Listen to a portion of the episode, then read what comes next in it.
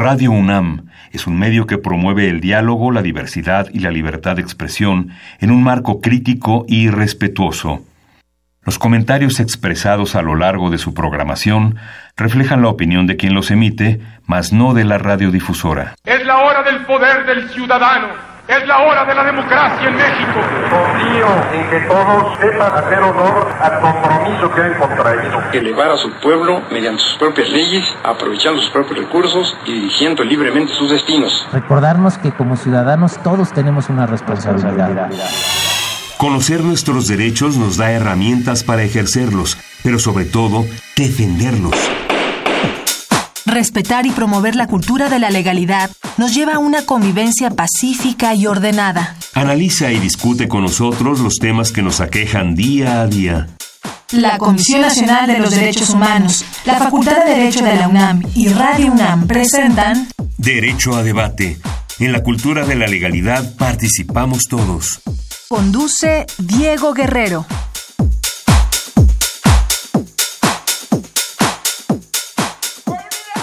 Hola, ¿qué tal? Muy buenas tardes. Mi nombre es Diego Guerrero y estamos en esta segunda temporada de Derecho a Debate. En la cultura de la legalidad participamos todos. El día de hoy hablaremos de un tema sumamente interesante que son los ciudadanos frente a las elecciones. Me acompañan en la conducción quienes son la esencia de nuestra universidad, los estudiantes. Me acompaña Mariana Martínez Rocha y, quien es estudiante de décimo semestre en la Facultad de Derecho. Mariana, un placer tenerte el día de hoy aquí en los micrófonos de Derecho a Debate. Hola Diego, muy buenas tardes a todos y todas y muchas gracias por la invitación. Muchas gracias Mariana. Y también me acompaña en los micrófonos Claudia Hernández Ledesma, quien también está en décimo semestre en la facultad. Claudia, un placer tenerte el día de hoy aquí en los micrófonos de Derecho a Debate. Muchas gracias, Diego. Gracias a ti también por invitarme y un saludo a todos los que nos escuchan. Antes de presentar a nuestros invitados, me gustaría platicar con ustedes respecto al tema que vamos a abordar el día de hoy, los ciudadanos frente a las elecciones. Y este es un tema que va muy vinculado y donde vamos a empezar a partir hablando de la democracia, porque muchas veces entendemos que hablar de democracia o entendemos que la democracia solamente se reduce a nuestra participación en los procesos electorales. Pero la participación ciudadana que en un momento podamos tener va mucho más allá. El propio artículo tercero constitucional nos habla, nos, nos da una definición más amplia de la democracia, en el cual nos permite entenderla como, como esta posibilidad que tenemos una mayor participación. ¿Qué entendemos por esta participación o cómo lo ven ustedes como jóvenes, el vínculo que podemos generar en los procesos electorales, Mariana?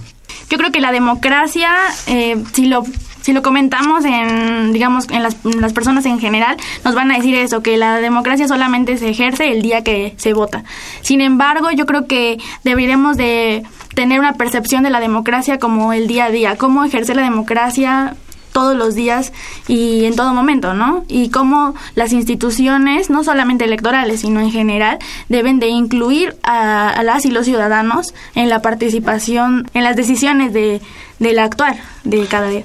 Platicábamos en programas anteriores sobre el tema de eh, cultura de la legalidad y justamente retomábamos que estuvo con nosotros el director de la Facultad de Derecho, el doctor Raúl Contreras, y el presidente de la comisión, Luis Raúl González Pérez, y que no solamente correspondía a las instituciones, sino hasta dónde está la participación o la responsabilidad que los ciudadanos tenemos en un momento dado, cómo estamos influyendo, cómo estamos ejerciendo la posibilidad de tener participación, Claudia. Bueno, pues eh, del lado de los jóvenes podemos comentar que el papel que vamos a tener en esta elección del 2018 va a ser decisivo para determinar quiénes van a ser los ganadores, ya que va a participar alrededor de 26.5 millones de ciudadanos entre 18 y 29 años, lo cual nos quiere decir que nosotros vamos prácticamente a decidir la elección. Pues vamos a entrar a este tema y vamos a platicar más adelante del mismo y presentaremos a nuestros invitados.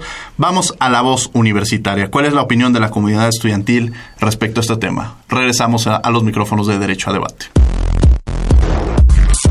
Las voces universitarias.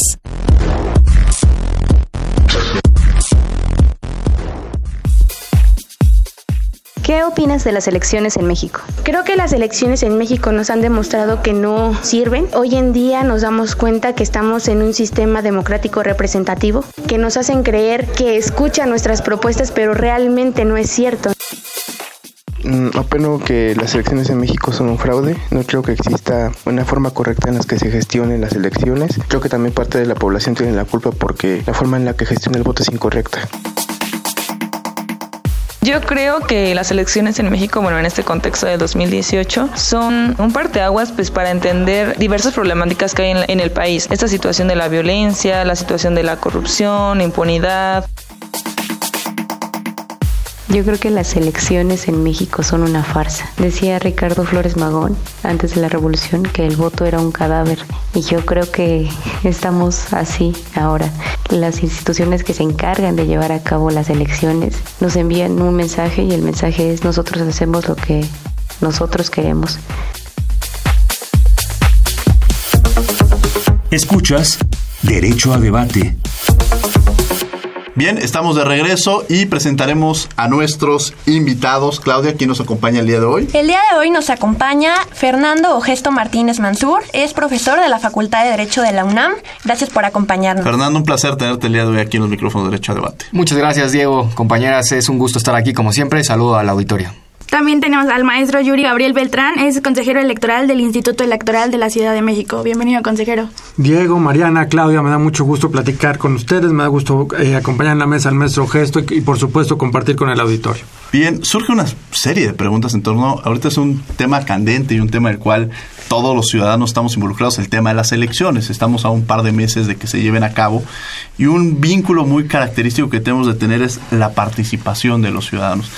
En términos generales, me gustaría primero entender, hablar sobre la democracia. ¿Qué podemos entender de la democracia, consejero? Sí, a mí eh, coincidiría con esta, con esta idea, idea que decían las, las compañeras eh, en sus primeras intervenciones. Hay que entender a la democracia en, en su sentido más amplio y no solamente en su, en su sentido electoral. No es casual que en México solemos entender la democracia exclusivamente en su vertiente electoral, porque vaya que nos dio dolores de cabeza eh, la transición democrática y la transición democrática mexicana se explica sobre todo desde las instituciones electorales. Yo creo, eh, sin duda, que para pensar la evolución de la democracia mexicana, necesariamente hay que hacer un alto en el camino y pensar en la creación de las leyes electorales, en la creación del, del IFE, en la ciudadanización de esta institución, en la, en la creación de los institutos electorales locales. De otra manera, no entenderíamos cómo este régimen autoritario que tuvimos durante buena parte del siglo pasado se transformó vertiginosamente en, en un par de décadas en una democracia calificada así, eh, no solamente por quienes vivimos en México, sino por calificadoras internacionales que ya nos ponen en, en, los primeros lugares de las, de las tablas, reconociendo, por supuesto, todos los déficits que, que existen, todas las cosas en las que tenemos que, que, avanzar. Por cierto, una de ellas tiene que ver con la participación de los jóvenes, pero tenemos muchos déficits que, uh -huh. que tenemos que ir resolviendo, pero ciertamente el estado actual se parece muy poco al que se tenía, por ejemplo, en los años 80 del, del siglo pasado. Ya han pasado este, solamente unas décadas desde, desde ese entonces. Lo que tuvo México fue uno de los cambios más espectaculares que se hayan registrado en la historia reciente de la humanidad. Este, después de un atraso importante, hubo un, un, un, tránsito vertiginoso hacia la democracia. Ahora, este, esta transición, bueno, fue en México y fue en diversos países del mundo, ¿no? Incluso en Latinoamérica, pues casi todos pasaron por un sistema autoritario y después se construyó la democracia. Y quizá uno de los puntos con la democracia que, que he valorado en algunas ocasiones ha sido que muchas veces pensamos que la democracia era una varita mágica que cuando, llega, que cuando llegara iba a solucionar muchos problemas. Y la democracia es un proceso que se va llevando y que quizás es uno de los mejores, más bien es el mejor sistema que un momento nos puede dar pero también entenderlo que en este proceso que llevamos, pues son diversas las cuestiones que se van abordando dentro de la democracia. Mariana. A mí me gustaría mucho preguntarle al consejero principalmente, eh, se crea la, la encívica por parte del INE y se buscaba principalmente pues el fortalecimiento de la cultura de la democracia. Entonces, ¿cómo es que hace en el instituto, y específicamente en el Instituto de la Ciudad, para mmm, vincular este nuevo documento al, al proceso electoral eh, actual que estamos viviendo en estos días? Sí, yo lo, lo que te diría, Mariana, es eh, la encívica, a mí una de las cosas que me, me, gustan más es que se pretende como un instrumento de largo aliento, no se agota proceso a proceso, se, se agota. Lo que estamos buscando es un cambio de paradigma. Este, por ejemplo, uno de los ejes básicos de, de la encívica es la verdad. Entonces tenemos que generar una sociedad acostumbrada a hablar con verdad, a distinguir la verdad. Este, entonces, lo que estamos hablando es de un cambio de paradigma y estos suceden a lo largo, cuando menos, de una generación. Nosotros en el instituto tenemos muy claro la, la, responsabilidad que tenemos en la contribución a la cultura democrática. Eh, lo que hemos estado haciendo es abrir foros de diálogo. El, la Ciudad de México tiene una circunstancia privilegiada tenemos eh, comités ciudadanos en cada una de las colonias que se, se transforman esos en espacios de diálogo permanentes. Tuvimos también eh, el año pasado un amplio, bastante amplio eh, espacio justo aquí en la UNAM de, de diálogo con los universitarios, con las organizaciones y con estos comités para discutir los temas fundamentales para la, ciudad. Y te quiero, te quiero decir, Mariana, una circunstancia que reconoce un instrumento que trae la Constitución Política de la Ciudad de México que creo que te va a entusiasmar mucho. Dice la Constitución de la Ciudad de México que cada año los habitantes de la Ciudad de México tenemos la oportunidad de decidir el destino de 3% del presupuesto de las delegaciones más allá del contenido democrático de decidir directamente el presupuesto o hacerlo de a través de un representante, lo quiero retomar desde el punto de vista de, de, de tu pregunta. Imagínate las oportunidades de deliberación que genera discutir en cada una de las colonias y pueblos de la Ciudad de México qué vamos a hacer con este dinero, cómo lo vamos a gastar. Se requiere que uno de nosotros presente un proyecto, el otro lo enriquezca, el otro genere argumentos a favor, el otro genere argumentos en contra y lo que estamos aprendiendo a hacer todos juntos como sociedad es a deliberar en, en torno a proyectos que generan bien común y esa esa sin duda es un instrumento muy dinámico para promover esa cultura democrática que acertadamente te interesa. Nos acompaña también Fernando Gesto, quien ya es parte de este programa. En la primera temporada lo tuvimos en varias ocasiones y quien sin lugar a dudas ha sido una parte esencial en el derecho a debate. Eh, platicaba el consejero sobre esta participación en las instituciones, los establecimientos o los mecanismos que están generando de participación, pero a través de, lo, de la participación ciudadana comúnmente cómo podemos incidir o qué estamos generando desde, desde esta trinchera que nos corresponde para construir estas bases sólidas que nos permitan eh, participar activamente. Bueno, Diego, gracias por las palabras. Eh, pues sí, como dice el consejero eh, Beltrán y también muy acertada la pregunta de Mariana, la construcción democrática tiene que ir de la mano entre instituciones, ciudadanía, sociedad civil y bueno, todos los eh, factores reales de poder también tendrán que estar incluidos en esta construcción de la democracia. ¿Por qué? Porque si le dejamos nada más a las instituciones esta construcción democrática, pues nos vamos a quedar fuera. Nosotros los ciudadanos tenemos que también ser partícipes. La democracia, el principal actor de la democracia, siempre será la ciudadanía. No tenemos que perder de vista esto, ¿no? Entonces, nosotros siendo los principales actores eh, de la democracia, tenemos que participar. Y participar no nada más es ir a votar el primero de julio. Claro que es una de las partes eh, esencial de la democracia. Pero nosotros tenemos que participar desde otra perspectiva. Si todas estas instituciones, todos estos instrumentos que platica el consejero, todas estas estrategias como la encívica, están encaminadas a nosotros. Entonces, ¿qué tenemos que hacer nosotros como ciudadanos? Ser partícipes. ¿Y cómo vamos a participar? Informándonos. Dijo muy bien el consejero que una de las eh, eh, ejes de la encívica es la verdad. Y es informarse. Tenemos que informarnos. ¿Y cómo nos vamos a informar? Con ejercicios ciudadanos. Sí hay veces que eh, la información siempre viene de las instituciones. Estamos esperando que las instituciones nos brinden la información, pero nosotros también podemos buscar. Y ¿Cómo para podemos buscar esta información? Para eso hay diversas iniciativas eh, ciudadanas de sociedad civil y también universitarias. Supongamos hay una iniciativa muy buena ahora para este proceso electoral eh, que ya ha funcionado en otros procesos electorales de la UNAM, que es el voto, la plataforma Voto Informado.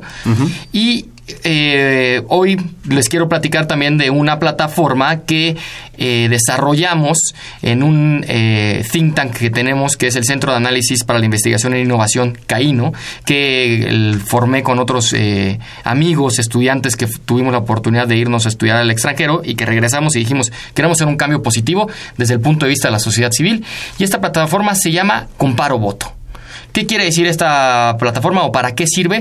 Tiene dos eh, objetivos esenciales. Uno es promover educación cívica, promover cultura de la legalidad, que el ciudadano, las y los ciudadanos de a pie, no los expertos electorales, sino los que cualquier ciudadano pueda entender un poco de lo que son las elecciones, de lo que estamos viviendo hoy en día en, en, el proceso electoral más grande de nuestro país.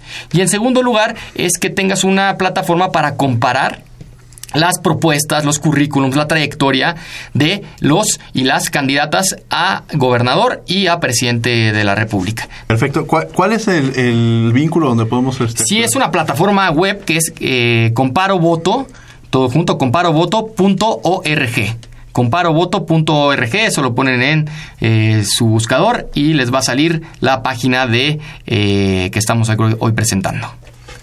Perfecto. Bueno, eh, de alguna manera esto nos permite también conocer la perspectiva institucional y desde luego también cómo desde la parte académica y los ciudadanos estamos generando mecanismos de participación. Claudia, bueno, también eh, a partir de la reforma electoral sabemos que ahora contamos con la Constitución Política de la Ciudad de México y aquí en la Constitución encontramos la democracia participativa y representativa, pero un ciudadano como yo, por ejemplo, que a lo mejor a veces tenemos conceptos vagos de a qué se refiere esta democracia participativa y representativa, no logramos entender del todo eh, en qué consiste. Entonces, ¿Qué opinan ambos? Y bueno, vamos a contestar esta pregunta después de nuestro corte. Vamos a escuchar precisamente por tus derechos las noticias más relevantes a lo largo de la semana en materia de derechos humanos por parte de la Comisión Nacional de los Derechos Humanos. Regresamos a Derecho a Debate. Por tus derechos.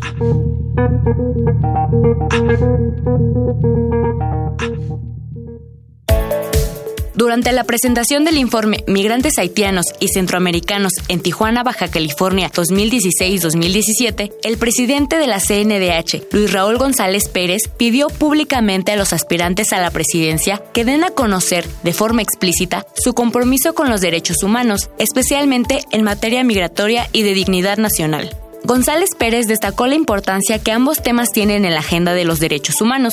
Por ello, hizo un llamado a los cuatro candidatos para que expliquen cómo defenderán a nuestros connacionales en la Unión Americana, al tiempo que ofrecen garantías para la no emigración y cómo apoyan a quienes ingresan por nuestra frontera sur.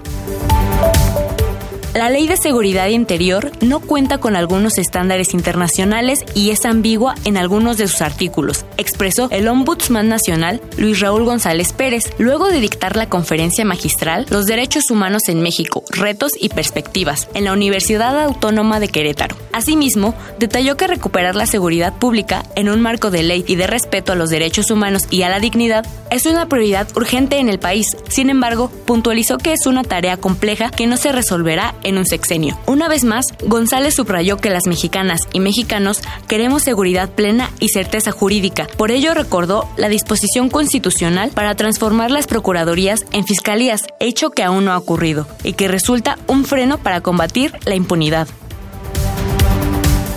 Con motivo del Día Mundial de la Diversidad Cultural, conmemorado el 21 de mayo, la Comisión Nacional de Derechos Humanos considera prioritario el restablecimiento de la relación del Estado con las comunidades indígenas de nuestro país mediante el reconocimiento efectivo de su diversidad cultural. El organismo público autónomo considera que tanto la Federación como estados y municipios deben establecer mecanismos que garanticen la vigencia de sus derechos, revertir injusticias y erradicar toda forma de discriminación y exclusión a dichos grupos de mexicanos.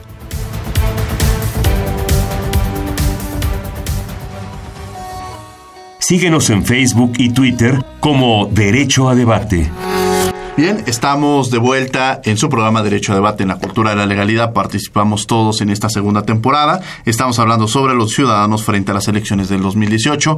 Me acompañan en los micrófonos Mariana Martínez eh, y Claudia Hernández, estudiantes de la Facultad de Derecho. Y como invitados tenemos al maestro Fernando Gesto Martínez Mansur, quien es profesor de la Facultad de Derecho, y al maestro Yuri Gabriel Beltrán, consejero electoral del Instituto Electoral de la Ciudad de México.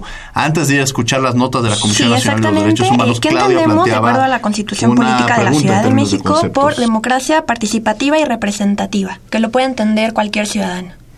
Sí, yo, yo lo que lo que te diría, Claudia, ha existido siempre esta discusión de si la democracia es este asunto de, de la toma de decisiones por parte del pueblo, ¿por qué necesitamos representantes para, para que las tomes? ¿Por qué, por qué no las- lo hacemos directamente como, como en estas comunidades griegas que, que leíamos? Entonces, un poco la, la idea de la democracia representativa es que para la mayor parte de las de decisiones de política pública no podemos po- ponernos, no podemos hacer una asamblea, por ejemplo, en el caso de México, de 80 millones de personas o algo así, se necesitan comunidades pequeñas para esa toma de decisiones, entonces necesitas representantes populares y esas instituciones, la de las de la representación popular, han funcionado ya por siglos y han funcionado eh, bastante bien. La Ciudad de México, por fortuna, tomó la decisión de que había algún tipo de decisiones, solo algunas, en las que nos convendría más tomar las decisiones directamente por los ciudadanos.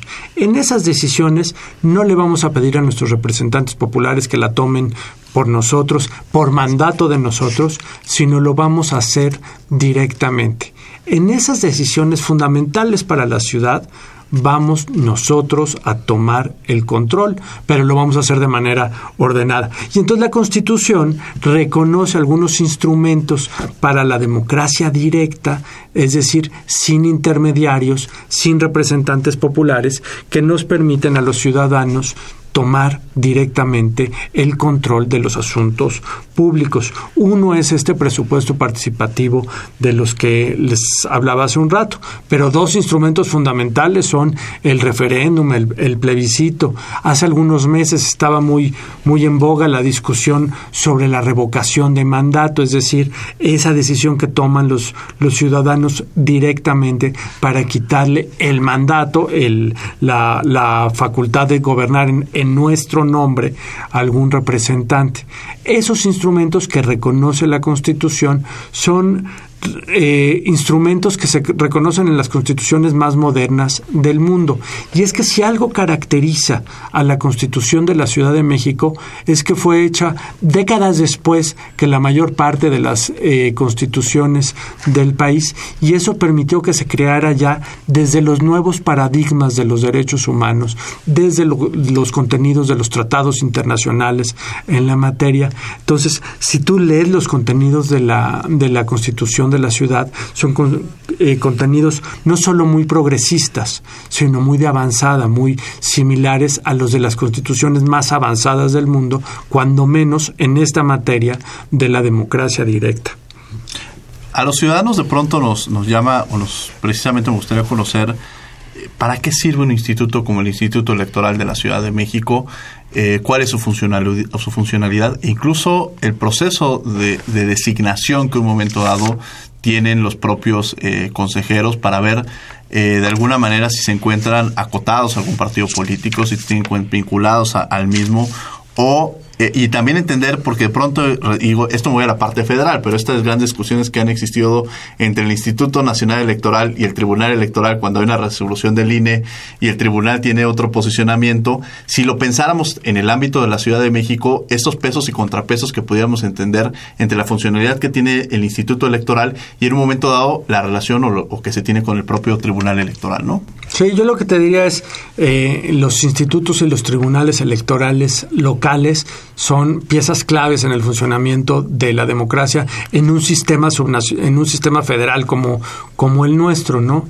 En, en sistemas unitarios no tendría sentido tener institutos electorales locales, pero en una federación que se toma en serio dar a los estados y a las entidades federativas su carácter de eh, entidad componente de la federación, es necesario que cada estado tenga sus propias instituciones que organicen los procesos comiciales.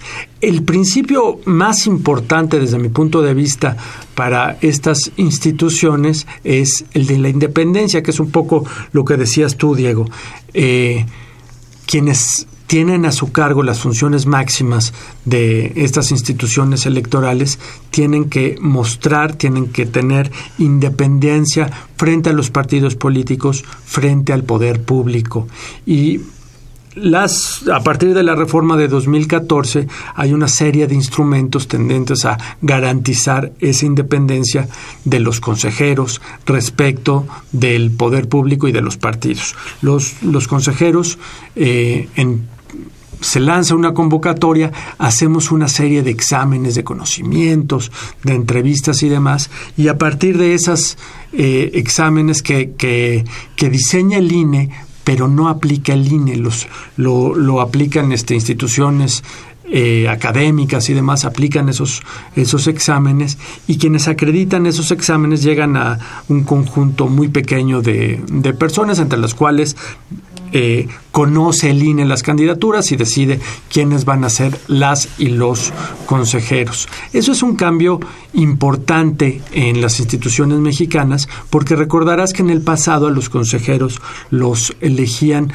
los congresos de sus estados y existió alguna serie de cuestionamientos respecto a ese método de designación puesto que se, se antojaba y, algunos, algunos académicos así lo, lo hicieron evidente la posible vinculación entre los consejeros y la fuerza política que los promovió cuotas de partido, en, un congreso, por ejemplo. Entonces, este cambio, que ahora ya no te designa el, el, Congreso, sino directamente el INE, y además de un proceso meritocrático, hace un cambio muy, muy importante en cuanto a las capacidades de, y la autonomía de un instituto electoral local. Y la segunda parte de tu pregunta, que tiene que ver con, con la relación con los, con los tribunales, a mí me llena de satisfacción saber que todas las decisiones que tomamos nosotros en el, en el Consejo General del Instituto son revisables. Son revisables los ciudadanos, los partidos políticos, los candidatos independientes tienen que saber que tienen un poder que puede proteger si nosotros cometemos alguna arbitrariedad o algún error, que haya alguna instancia a la cual pueden recurrir nuestras decisiones. Qué bueno que exista para eso los tribunales electorales especializados y qué bueno que tengamos nosotros en la Ciudad de México un tribunal tan sólido como el que tenemos. Claudia. Fernando, muchas felicidades por la plataforma Compara Voto, enhorabuena. Pero por favor cuéntanos cómo surge la idea de crear esta plataforma que incentive la participación ciudadana y qué es lo que, que vamos a poder encontrar en ella. Yo le pondría una acotación ahí que, que justamente cuestionando eh, el tema de los recursos, porque de pronto eh, eh, nos gustaría saber si dependen de algún partido político o quienes generan estos recursos para poder subsistir como, como plataforma y tengan esta autonomía y que no haya que haya un, a algún candidato, algún partido que se vea beneficiado con ese tipo de mecanismos. Sí, digo, bueno, en primer lugar, esta plataforma es financiada totalmente por capital fuera de las instituciones electorales y fuera de cualquier partido político. Es importante mencionar que es apartidista totalmente. Nosotros somos eh, un, centro de análisis, un centro de ah, no académico, pero que eh, hacemos investigaciones académicas y nos financiamos con proyectos. Y que, contestando a tu pregunta, Claudia, surge de la necesidad de, la, de las y los ciudadanos de poder emitir un voto informado surge también de la necesidad de construir ciudadanía a través de herramientas tecnológicas que brinden información clara y sencilla. Surge de la necesidad de poder abonar a la calidad de la democracia de nuestro país y surge de la necesidad de fortalecer el Estado de Derecho a través del empoderamiento ciudadano. Nosotros, eh, como eh, Caíno, pensamos que muchas veces ¿sí? Eh, los procesos electorales nos bombardean de spots, nos bombardean de noticias, nos bombardean eh, de tanta información que no sabemos ni por qué empezar. Entonces, generamos esta, eh, esta plataforma para brindar al ciudadano un espacio para que ellos en dos, tres minutos que tengan en su tiempo puedan consultar información útil para emitir un voto informado. Y entonces, en primer lugar, tenemos la parte de eh, educación cívica. La parte de educación cívica está eh, alineada a la encívica que platicabas, Mariana, que eh, en los tres ejes de verdad, diálogo y exigencia. ¿Qué, ¿Qué, queremos? Queremos primero que la ciudadanía se informe de lo que es el proceso electoral. Queremos que la ciudadanía tenga los principios básicos de lo que es la democracia y cómo participar y qué es votar, qué son los derechos políticos. En segundo lugar, queremos que una vez que tengan esta información, también consulten la información, las propuestas de las y los candidatos. Para eso tenemos el comparador. En el comparador uno puede consultar las eh, propuestas, los currículums, la trayectoria, las 3 de 3 de los candidatos. Y no nada más eso. Pusimos en que esta plataforma está eh, diseñada para la elección presidencial y para las nueve elecciones de gobernadores y de jefe de gobierno que habrá en este año que pueden consultar los índices, ¿sí? la estadística de eh, los principales temas que a la ciudadanía le preocupan, en temas de seguridad, en temas, cómo está su estado en estos temas. Sacamos los índices de acuerdo a eh, la encuesta de Latinobarómetro para ver qué es lo que más le interesa a la sociedad. Entonces, tú ya tienes un cúmulo de información, sabes cómo votar, sabes qué es votar, sabes cuáles son tus derechos políticos, tienes también eh, la posibilidad de conocer a, tus candidatas y a tus candidatos y además sabes cómo está la situación de tu estado o eh, a nivel federal del país. Entonces, a partir de esa información, nosotros lo que tratamos es que emitas un voto informado y después pueda ser partícipe en esto, lo que nos señaló muy bien el maestro Beltrán, que es la democracia participativa, el diálogo. Pero necesitamos ciudadanos que conozcan la cultura de la legalidad, que conozcan la cultura de la democracia para que en el diálogo realmente aporten. Si no podemos tomar todas las decisiones a partir de la democracia directa, pero las decisiones que nosotros que, tengamos en nuestras manos como ciudadanos, que sean tomadas de manera informada. Ya que estamos participando en este diálogo, entonces viene el tercer eje, que es el de la exigencia. Una vez que nosotros los ciudadanos nos fuimos partícipes en la discusión de las decisiones fundamentales que tomamos como ciudadanía, vamos a poder exigir a las autoridades que cumplan con lo que discutimos. Entonces, es un, es un proceso de construcción de ciudadanía lo que venimos a hacer en este comparo voto. Estamos en Derecho a Debate en la Cultura de la Legalidad, participamos todos. Vamos a nuestra cápsula de Derecho UNAM hoy. ¿Qué pasó a lo largo de la semana en la Facultad de Derecho de la Universidad Nacional Autónoma de México? No se vayan, regresamos a su programa Derecho a Debate. Derecho UNAM, hoy. Recientemente se presentó el libro Organismos Autónomos Constitucionales del doctor Marco Antonio Sein. Esta obra de Derecho Constitucional retoma investigación del doctor y trabajo de las tesis doctorales de los ganadores del premio Raúl Cervantes Ahumada. Esta obra es el primer trabajo de una alianza estratégica con Tirán Leblanc, la editorial jurídica más importante de España, y también es el resultado de una investigación de frontera. El doctor Máximo Carvajal Contreras, jurista mexicano y destacado universitario, develó su retrato en la biblioteca Antonio Caso, misma que se construyó durante su gestión como director de la Facultad de Derecho, de 1991 a 1999. El libro sigue siendo el caudal por el cual se transmite el conocimiento. Sigan utilizando la biblioteca para conducirse al conocimiento y el saber, expresó el doctor Carvajal a los estudiantes. Guillermo Ruiz Tomé, alumno de la Facultad de Derecho, destacó en la Copa Panamericana de Triatlón La Habana 2018, donde culminó en la séptima posición. Días después, Ruiz Tomé compitió en el Campeonato Norteamericano Juvenil en Sarasota, Florida, y ya entrena para el Campeonato Panamericano de Brasil en junio próximo. Derecho a debate. Bien, estamos de regreso en Derecho a Debate. El tema que estamos tratando el día de hoy son los ciudadanos frente a las elecciones del 2018. Me acompañan en los micrófonos Mariana Martínez Rocha, Claudia Hernández Ledesma, quienes son estudiantes de la Facultad de Derecho de décimo semestre. Y me acompañan como invitados el maestro Fernando Gesto Martínez Mansur, profesor de la Facultad de Derecho de la UNAM, y el maestro Yuri Gabriel Beltrán, consejero electoral del Instituto Electoral de la Ciudad de México. Mariana, estábamos en esta parte de entender cuál es la parte de la participación, cuál es la función del instituto, el tema de, de, los, de los ciudadanos, cómo influyen de alguna manera. Y pues bueno, tendremos algunas dudas, Mariana. Pues me llama mucho la atención la plataforma que presenta Fernando, porque pues primero otorga un otro medio para que las y los ciudadanos se enteren de qué es lo que está pasando con las y los candidatos. Entonces, yo creo que es una una es una idea muy buena y este y yo creo que abre mucho a hablar de, mm, de la participación ciudadana, porque este es un claro ejemplo de que las y los ciudadanos pueden participar eh, tanto fuera de un instituto como dentro. Y me, me mm, enlazo la pregunta de cómo motivar a la juventud al voto. Porque si bien hay muchas personas conscientes de que el votar es importante, hay otras otras personas que no que piensan que el voto no funciona y no tiene ninguna repercusión a la larga. Entonces, yo les preguntaría a los dos, ¿cómo cómo motivar a la juventud a que voten? Tanto como en un instituto, como ciudadanos, en una asociación civil, ¿Qué es lo que recomiendan? Mariana, yo lo que te diría es, eh, comparto contigo la preocupación de que motivar a la gente a, la, a que vote. Eh, y un poco eh, respecto a lo que decía Claudia en su primera, en el primer bloque, me preocupa fundamentalmente el tema de que los jóvenes participen. Fíjense, este dato es muy curioso. Entre los 18 y los 19 años, ese es el grupo poblacional que más vota. Y los que tienen entre 20 y 29 años son el grupo poblacional que menos vota.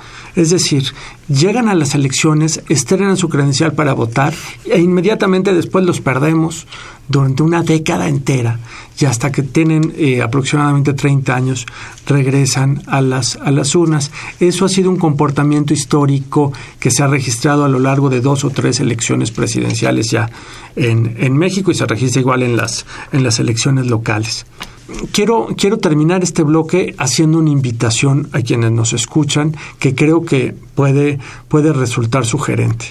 La mejor manera de motivar nuestra participación en las, elecciones es saber cómo funcionan las elecciones, saber desde adentro cómo funcionan las elecciones y que otros ciudadanos nos, nos platiquen cómo funcionan las elecciones. Si, si tú que nos escuchas ¿Quieres saber cómo se hacen las elecciones en la Ciudad de México?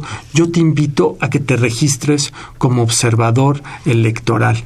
Eh, ya, se, ya no se trata solamente de participar pasivamente en las elecciones y ejercer el voto. Se trata de entrar a la casilla, de ver cómo contamos los votos, cómo se cuentan en los consejos distritales, pedirnos documentos, criticarnos hacer informes. Muchas de las mejores cosas que tenemos en la democracia electoral mexicana son buenas ideas que se le ocurrieron a grupos de observadores que encontraron que un procedimiento estaba mal hecho, que había otra manera mejor de hacerlo y enriquecieron el actuar de las instituciones electorales. Entonces, que no se termine el mes de mayo, el último día de mayo es el último día para inscribirse. Invito respetuosamente a quienes nos escuchan y sobre todo al auditorio de Radio UNAM www.ism.mx es la página del instituto. Ahí pueden encontrar la convocatoria. Lo pueden hacer en grupos, lo pueden hacer organizados o lo pueden hacer de forma individual. Es un poco como en estos restaurantes que te dejan entrar a la cocina para ver cómo están cocinando. Nosotros queremos que los ciudadanos puedan ver cómo se hacen las elecciones para que nadie les cuente para que no lean en redes sociales cómo se hacen las elecciones, que lo vean de primera mano. Las elecciones se hacen de la manera que ustedes están invitados a verlas en esta ciudad. Bajo este proceso, a mí me gustaría conocer que quizá metódicamente nos explicaran cómo se lleva a cabo un proceso electoral, desde que inicia el mismo, este, hasta entender también hay otra figura que vamos a, a, contemplar en este en estas elecciones que es los candidatos independientes. ¿Cuál es el papel que juegan los candidatos independientes en un momento determinado en estos sistemas democráticos? Porque además creo que todavía falta mucho para que maduremos en este esquema, ¿no? Y, haciendo una, eh, a veces nos cuestionamos qué tan independientes en un momento dado pueden llegar a, considerarse o los requisitos incluso que se tienen destinados para que puedan construirse como candidatos independientes. Fernando. Mira, Diego, sí, efectivamente las candidaturas independientes son un logro que eh, de, la de la última, de la reciente reforma electoral en donde se podría decir que es un triunfo ciudadano. Es un triunfo ciudadano porque la única forma que se podía participar para ser votado en las elecciones era a través de los partidos políticos. Y hoy tenemos esta figura de candidatos independientes o candidatos sin partido que se llama aquí en la Ciudad de México, que da la posibilidad a la ciudadanía, al cualquier ciudadano, para que participe, para que sea votado para los cargos de elección popular. Y bueno, ha sido un tema muy discutido. Este tema, si bien es cierto ya está en la legislación, la legislación a veces es muy complicada su aplicación y lo estamos viendo, lo vimos con la reciente resolución del Tribunal Electoral en el caso eh, del Bronco. Si bien es cierto, la, eh, toda la etapa para eh, conseguir las firmas fue llevada poco a poco, fue llevada bajo la normativa, pues después en una interpretación del tribunal que eh, se dio que por una sentencia se dio la candidatura independiente a una persona. Entonces, lo que están haciendo hoy los, las instituciones electorales es dotar de eficacia a la norma. No es lo mismo decir está ahí en la norma, allá que no la tenemos que aplicar, cuando la aplicación hay algunos problemas. ¿No? Entonces, creo que a las candidaturas independientes después de este proceso electoral vamos a tener que no sé si reformular, pero sí replantearnos los lineamientos, los requisitos, cómo vamos a operar las candidaturas independientes. Porque el motivo de las candidaturas eh, independientes es para que el, ciudadano común y corriente pueda participar. Y pueda participar en dos formas. Pueda participar en su derecho de ser votado, ¿sí? que puedas eh, tú ser aspirante, pero también se le da el derecho a los ciudadanos de poder votar, primero de poder firmar por una candidatura para que sea candidato, para que aparezca en la boleta, y después para votar por ciudadanos. Entonces, creo que las candidaturas independientes hay que cuidarlas. ¿Sí? si bien este ejercicio está todavía en veremos cómo sale, que hasta ahorita, eh, eh, pues bueno, pues ha habido ahí algunas cuestiones a nivel federal ríspidas, pero creo que no nos tenemos que desanimar de las candidaturas independientes, al contrario, las tenemos que fortalecer, porque van a ser es una de las bases de nuestro sistema democrático y sobre todo para que la ciudadanía tenga otras opciones eh, que no sean nada más los partidos políticos. Sin lugar a dudas, Mariana. Sí, yo creo que las candidaturas acercan a las personas a que no tienen que forzosamente pertenecer a un partido político para ejercer un cargo público, ¿no? Y más ahora, por ejemplo, en la Constitución se establecen pues las cuotas jóvenes para que más jóvenes puedan acceder a un cargo público. Yo creo que es una pues una idea excelente que deberíamos de estar este utilizando más y pues no sé, yo diría que sería cuestión de perfeccionar estas candidaturas independientes porque hasta cierto punto se llegan pues un resultado negativo porque las personas ya no mm, mm, restan la, la confianza que se tienen hacia los institutos o bueno hacia los organismos que, que dirigen las elecciones. Entonces eso es un, es un arma de doble filo no a qué hora abren las casillas qué pasa por, durante el proceso electoral a qué hora cierran las casillas a partir de cuando cierran las casillas el famoso prep eh, a qué hora podría yo en un momento dado durante todo un proceso electoral saber quiénes van a ser el jefe de gobierno, los nuevos alcaldes, los diputados, en qué momento, quizá una descripción para que podamos entender cómo se va llevando a cabo ese gran día de la elección. Sí, eh, vamos, el, proceso electoral empezó en, en octubre formalmente, aunque en la vida real los institutos electorales nos preparamos a lo largo de todo el ciclo electoral para, para llegar a ese momento. Eh, por ponerte un ejemplo, en el Instituto Electoral de la Ciudad de México desde hace un par de años buscamos una certificación en materia electoral simplemente para que cuando llegáramos al proceso tuviéramos todos nuestros procedimientos operativos ya certificados por instancias electorales y pudiéramos eh, demostrar a la ciudadanía que con toda confianza pueden contar con que estamos sujetos a estándares eh, electorales. Se han ido agotando ya las, las distintas etapas del proceso electoral. Estamos ya en las fases de, de, las campañas. Este es una, uno de los últimos momentos. Ya los partidos políticos eligieron a sus candidatos y candidatas. Estamos ahorita ya eh, en, la, en la fase electoral para, eh, para las campañas. ¿Qué va a pasar?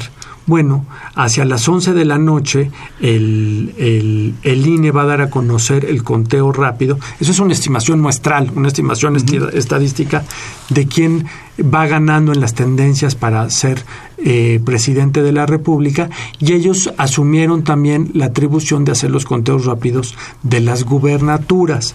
Entonces están haciendo también ellos los conteos rápidos de las gubernaturas y en el caso y también de la jefatura de gobierno de la Ciudad de México se darán a conocer esos resultados también alrededor de las 11. En la Ciudad de México nosotros sentimos que no podíamos dejar a la población que se fuera a dormir sin saber quién ganó en las delegaciones. Buena parte del poder político en la ciudad se disputa en las, en las ahora alcaldías y entonces queríamos que hubiera un conteo rápido también para las alcaldías. Entonces la Ciudad de México es la única entidad federativa que va a hacer un conteo rápido a ese nivel. Ese nivel es más difícil en términos de, de logística para hacer el conteo rápido porque hay que hacer muestras de unidades más pequeñas como pudiera ser Milpalta, este, Tláhuac, este, demarcaciones con poca población. Sin embargo, pues hemos asumido ese, ese reto, saldremos con los resultados bastante más tarde por una circunstancia en específico. Las casillas van contando los distintos puestos de elección popular en orden. Entonces nosotros tenemos que esperar hasta que terminen de contar los votos de la elección de alcaldes, que son los últimos que van a contar. Entonces, pues tendremos que esperar a que terminen las casillas y no vamos a presionar a los funcionarios de casilla que, terminen más temprano, que terminen que terminen bien, que terminen con calma y una vez inmediatamente que terminen eh, los, los capacitadores que estarán al pendiente de cada una de las casillas nos van a transmitir telefónicamente los resultados de esa muestra aleatoria y entonces en muy pocos minutos más tendremos el resultado de cada una de las demarcaciones. Hay un comité técnico de expertos que nos dirá si esa muestra arroja resultados contundentes o bien si existe el famoso too close to call, donde los resultados no permiten establecer estadísticamente quién ganó y, y, quién va en segundo lugar este con precisión en cuyo caso pues eso será lo que lo que anunciaremos a la ciudadanía para que nadie se llame sorprendido. Tendremos paralelamente un PREP donde se irán poniendo en línea para consulta de la ciudadanía todas las actas de todas las casillas de todos los puestos de elección popular para que la gente vaya viendo cómo quedó su casilla, vaya sumando, vaya haciendo cosas así. Y una eh, cosa eh, interesante de la Ciudad de México es que también vamos a tener el cómputo, va a iniciar el mismo domingo de la elección. Eh, sabrán ustedes que en el resto del país, inclusive en la elección federal, los cómputos se realizan el miércoles. Los domingos se va todo el mundo a dormir después del conteo rápido y el miércoles nos vemos muy temprano para iniciar el cómputo oficial. ese no es el caso de la Ciudad de México, nadie se va a ir a dormir. Terminando el domingo en la noche, vamos a empezar a contar oficialmente los votos, eh, haremos recuentos en los casos en los que se, se alcancen los supuestos de ley, de tal suerte que el lunes tendremos resultados oficiales y ya habremos terminado esta etapa de la elección, que son los cómputos distritales. Lo que sigue después es ya simplemente sumatorias de los cómputos que se van generando. Y estos candados que en un momento dado pueden llegar a existir y además mencionando que son los propios ciudadanos los que están realizando este conteo de votos, nos permite tener una mayor certeza de que eh, de la legitimidad que un momento dado pueda llegar a tener la elección, ¿no? O sea, ahora sí sería cuestionar a los propios ciudadanos y además bajo la invitación que se hace de que participen este, de que cuando se les hace esta invitación a ser funcionarios de casilla, es un compromiso social y un compromiso con nuestra democracia y un compromiso con el país que debemos adquirir sabiendo la responsabilidad que en un momento dado tenemos. ¿no? Y hay parte también la participación. Desde estos tipos de mecanismos es importante la participación que estamos generando los ciudadanos. Eh, vamos a escuchar eh, eventos de la Comisión Nacional de Derechos Humanos y la Facultad de Derecho que van a tener a lo largo de esta semana y regresamos a Derecho a Debate. Agenda semanal.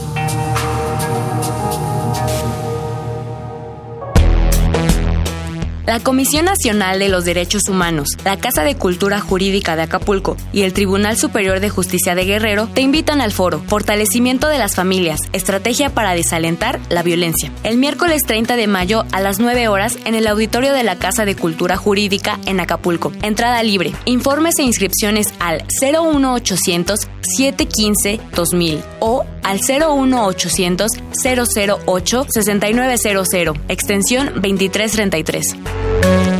Como cada semana, el ciclo Argumentando los Derechos Humanos tiene una mesa de análisis para ti, en esta ocasión con el tema Los límites entre la seguridad interior y el derecho a la privacidad. Exponen la doctora Mariana Sendejas, la maestra Jimena Moreno, el doctor Félix Cerezo Vélez y el maestro José Merino. Jueves 31 de mayo a las 18 horas en el auditorio del Centro Nacional de Derechos Humanos, Avenida Río Magdalena 108, Colonia Tizapán San Ángel. Teléfono 5481-9881. Extensiones 5110 y 5132. Recuerda que la entrada es libre. De igual manera, la CNDH y la Universidad Española de Castilla-La Mancha te invitan al ciclo de conferencias en derechos humanos los días 4, 5 y 6 de junio de 10 a 14 horas en el auditorio del Centro Nacional de Derechos Humanos, Avenida Río Magdalena 108, Colonia Tizapán San Ángel. Informes al teléfono 5481-9881, extensiones 5110 y 5218. Consulta los temas y conferencistas que participarán en www.cndh.org.mx.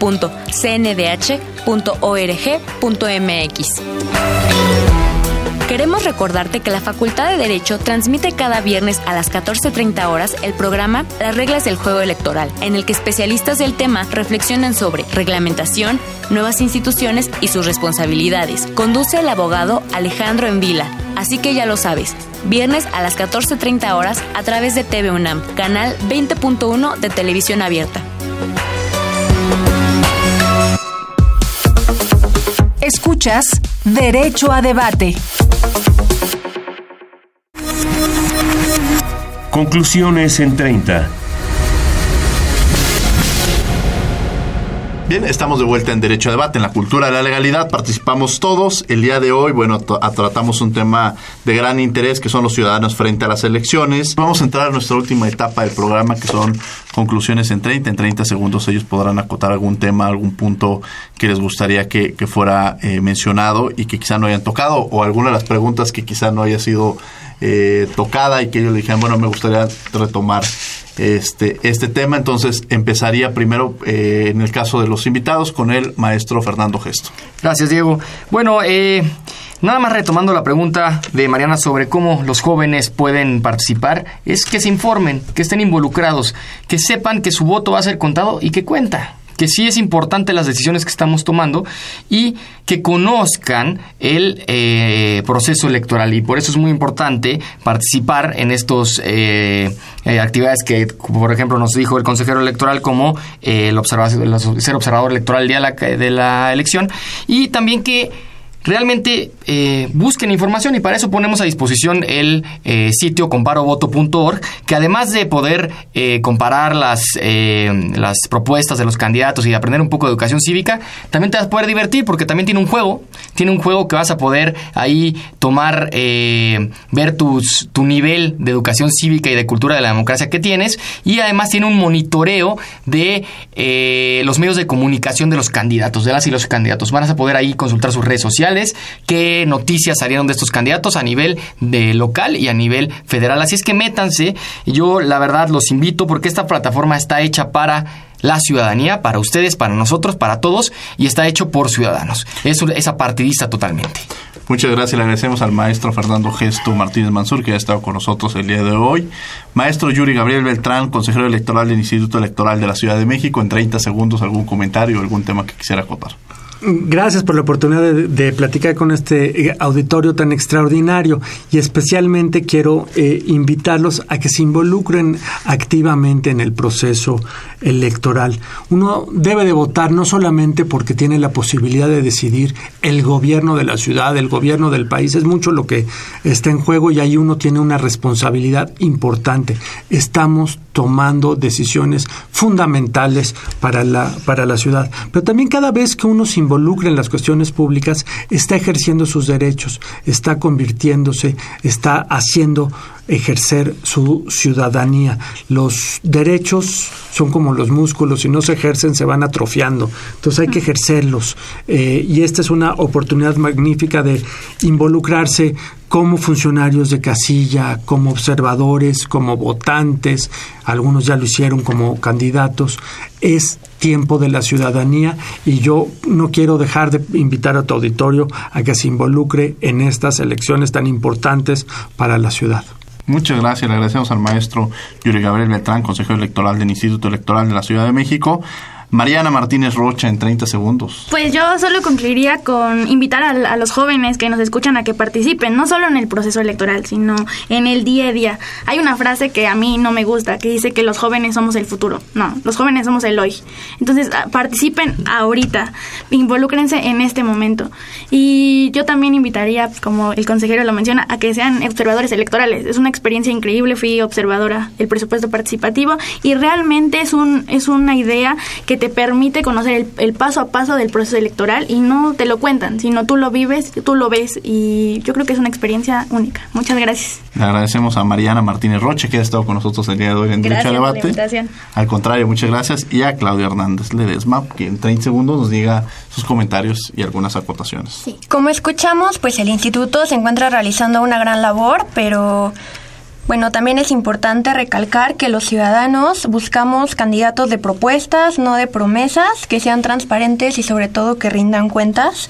Felicidades también por la plataforma Compara Voto, que estamos seguros que será de gran ayuda y nos facilitará la tarea para decidir al mejor candidato. Y también, Diego, te agradezco por la oportunidad de estar aquí.